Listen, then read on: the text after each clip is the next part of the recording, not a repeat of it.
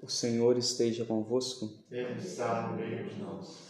Proclamação do Evangelho de Jesus Cristo segundo Marcos. Glória a vós, Senhor. Naquele tempo, as autoridades mandaram alguns fariseus e alguns partidários de Herodes para, para apanharem Jesus em alguma palavra. Quando chegaram, disseram a Jesus: Mestre, sabemos que tu és verdadeiro e não dás preferência a ninguém. Com efeito, tu não olhas para as aparências do homem, mas ensinas com verdade o caminho de Deus. Dizei-nos: é lícito ou não pagar imposto a César?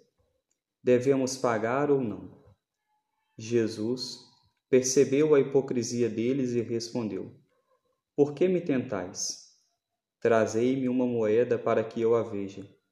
Eles levaram a moeda e Jesus perguntou: De quem é a figura e a inscrição que estão nessa moeda?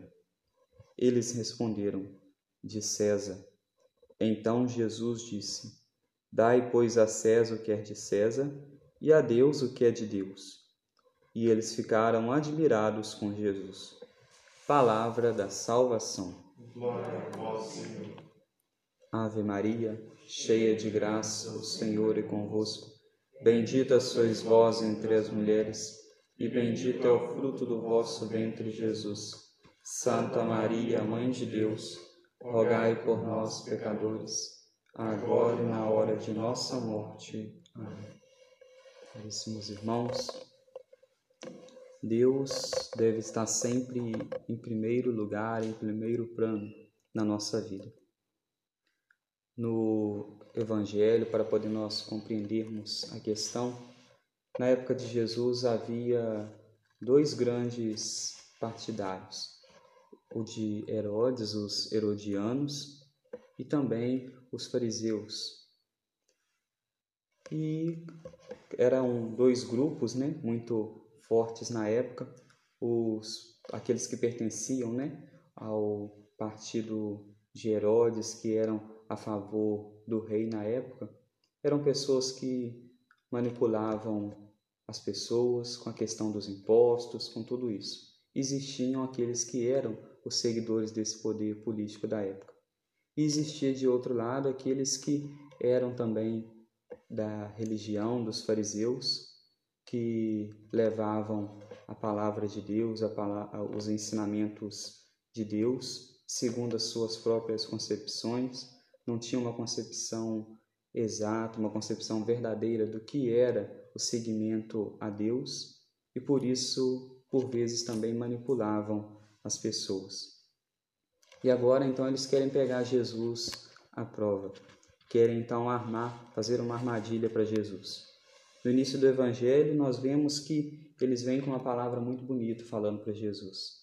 Mestre, sabemos que tu és verdadeiro, que não dás preferência a ninguém, e aí vai fazendo todo um elogio a Jesus para depois chegar onde que eles queriam, que era armar Jesus, colocar Jesus numa cilada. Jesus percebendo então a hipocrisia deles, percebendo a incoerência deles, Jesus diz a eles que se deve dar a Deus o que é de Deus e a César o que é de César, ou seja, dar ao homem o que é do homem e dar a Deus o que é de Deus colocar tudo no seu devido lugar. Se Jesus, na época, dissesse que não deveria pagar o imposto a César, não, não deveria pagar o imposto a Herodes, os grupos, o grupo então de Herodes se revoltaria contra Jesus. Se Jesus falasse que, deve, que não deveria, que deveria se pagar o imposto, o grupo então dos fariseus se revoltariam contra Jesus. E Jesus então ele é muito sábio. Ele sabe então como falar, como fazer. Ele sabe como instruir aos seus. Afinal, ele é né, o próprio Deus. Jesus mostra-nos com isso que todo governo, tudo aquilo que nós fazemos também na nossa vida, deve ter sempre Deus por primeiro lugar. Nós devemos dar a Deus o que é de Deus.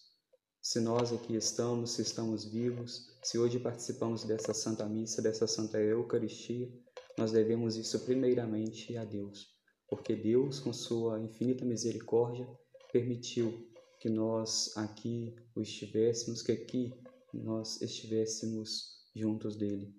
Na primeira leitura, nós vemos toda a dificuldade deste homem, toda a dificuldade de Tobias, mas mesmo nos períodos difíceis, mesmo nos momentos mais terríveis da sua vida, onde ele não encontrava forças, muitos tinham que o ajudar para poder sustentar, né? sustentar a sua família, sustentar a si mesmo em todos os momentos. Ele não perdeu de vista o seu amor a Deus, a sua generosidade para com Deus. Ele sempre colocou também Deus em primeiro lugar.